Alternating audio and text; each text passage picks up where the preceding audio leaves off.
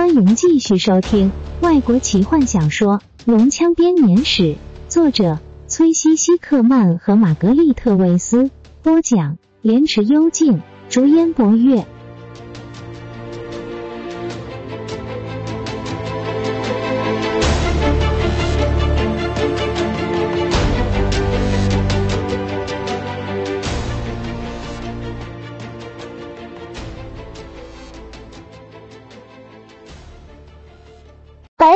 不会喷火，罗拉娜讶异地说。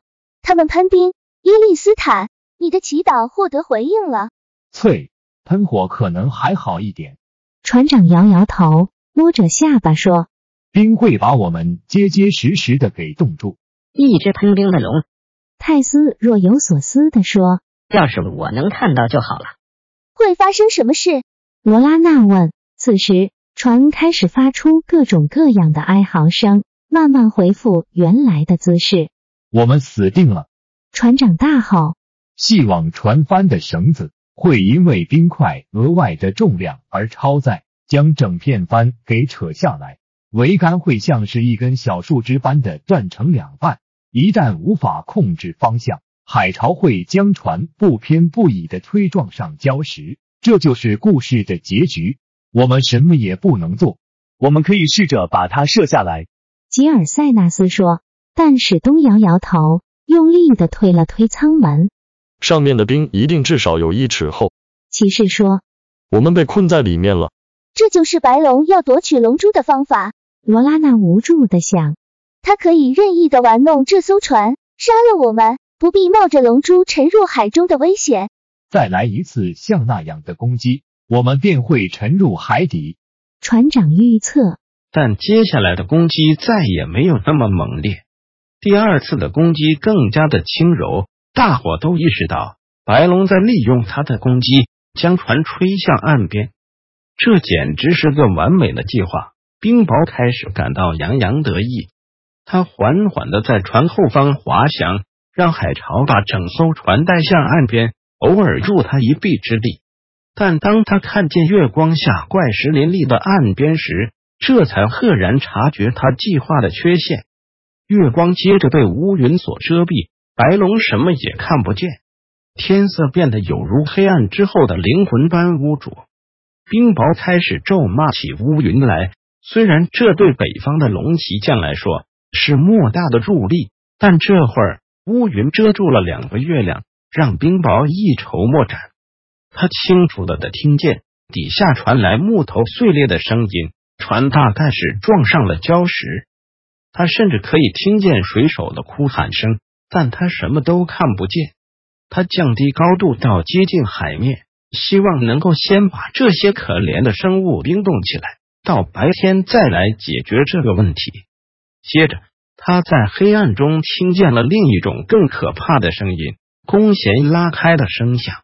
一支箭擦过他的头部，另一只正中他巨大翅膀的支撑关节。冰雹尖叫着拉起俯冲的态势，底下一定有精灵。他恼怒的想，更多的箭矢在黑暗中飞向他。那些被诅咒的、该死的、可以在夜间视物的精灵，靠着他们的视力，即使在黑暗中，他们还是可以轻易的瞄准他。特别是在他一边翅膀受伤之后，他感觉到体力迅速的流失，决定立刻飞回冰河城堡。经过整天的飞行，他的确已感到疲惫不堪，翅膀上的伤口更是痛的难以忍受。的确，当他终于想到的时候，他必须要再度向黑暗之后报告这个失败的消息，但这不算是个彻底的失败。他阻止了龙珠抵达圣奎斯特，也确实摧毁了这艘船。他知道这艘船的位置，靠着黑暗之后在亚狗斯上发达的情报网，他应该可以轻易的夺回龙珠。白龙疲惫不堪的飞向南方，缓慢的飞行着。第二天早上，他就抵达了他位于冰河地带的老本营。在回报了他的战果之后，他躲进了巨大的冰雪中。慢慢的疗养他受伤的翅膀，他离开了。吉尔塞纳斯惊讶的说：“那当然。”德瑞克一边疲倦的将船上所有可以用的补给品卸下，一边说：“他的视力不比你的精灵视力，而且你还射中了他。是罗拉娜射中的，不是我。”吉尔塞纳斯对着站在岸边、手上还拿着弓的妹妹微笑。德瑞克怀疑的吸吸鼻子，他小心的放下手中携带的箱子，再度涉水走回船上。突然。一个身影从黑暗中出现，阻止了他。不必了，德瑞克。史东说：“船已经沉了。”史东的背上背着弗林特。卢拉娜看见史东因为疲倦而步履不稳，连忙奔入水中帮他。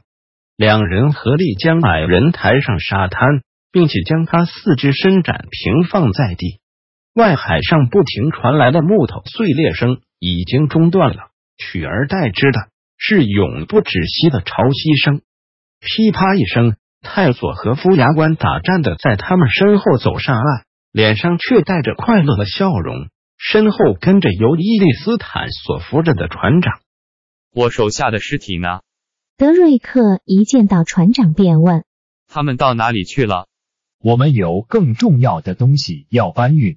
船长厉声说道：“活人用得上的东西，像是食物和武器。”还有很多的好人也葬身于此，你的人不会是第一个，当然也不会是最后一个，这点我敢保证。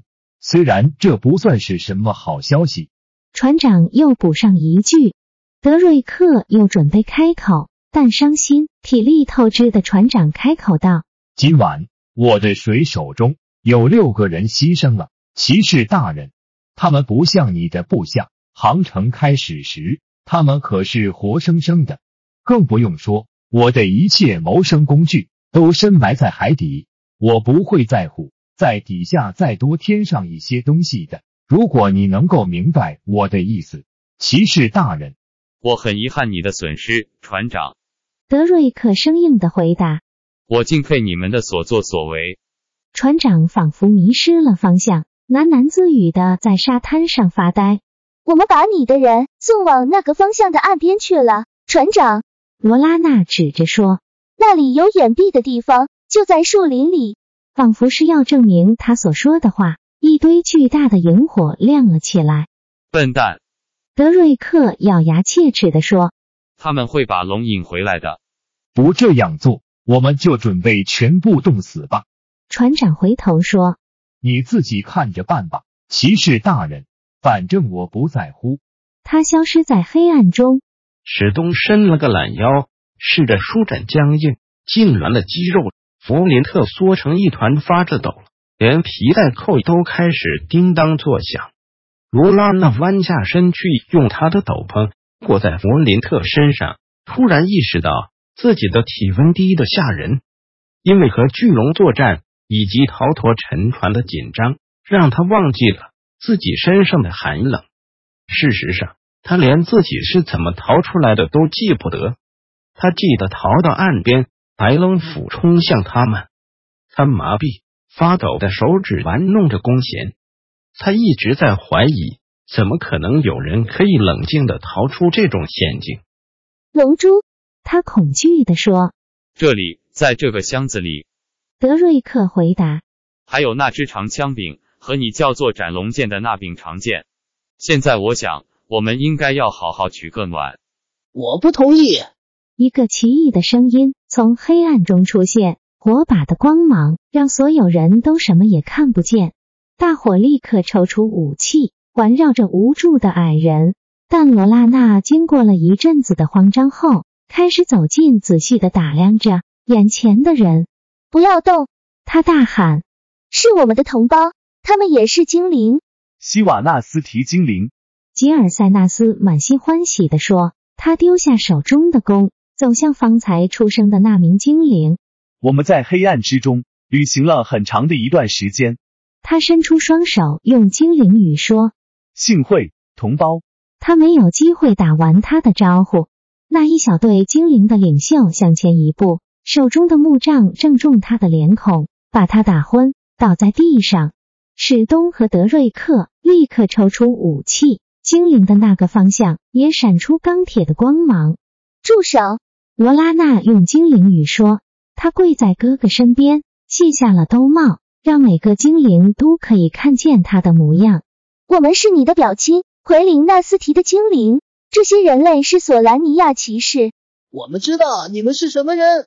精灵领队不屑地说：“奎林纳斯提的间谍，你们会和人类一起旅行，也丝毫没有什么好奇怪。你们的血脉早就被污染了，抓住他们。”他对手下说。如果他们不愿意束手就擒，做你们该做的事，试着找出他们所说的龙珠的意义。精灵向前走了一步，不行。德瑞克跳向前，挡在箱子的前面。史东，我们不能让他们夺走龙珠。史东已经开始向敌人行礼，抽出剑走向前。看来他们想要战斗，那就来吧。精灵领袖举起自己的武器说。我告诉你们，这根本没道理！罗拉娜愤怒的大喊。她挺身挡在闪闪发光的武器之间。精灵惊疑不定的停下来。史东抓住他，想把他拉开，但他挣脱了他的双手。地精和龙人，即使像他们如此的邪恶，也不会抢着彼此征战。他的话声中带着无比的怒气。但我看到血统最古老的精灵，竟然争先恐后的彼此残杀。看呀！他一只手掀起箱子的盖子。本集就为您播讲到这了，祝您愉快，期待您继续收听下一集。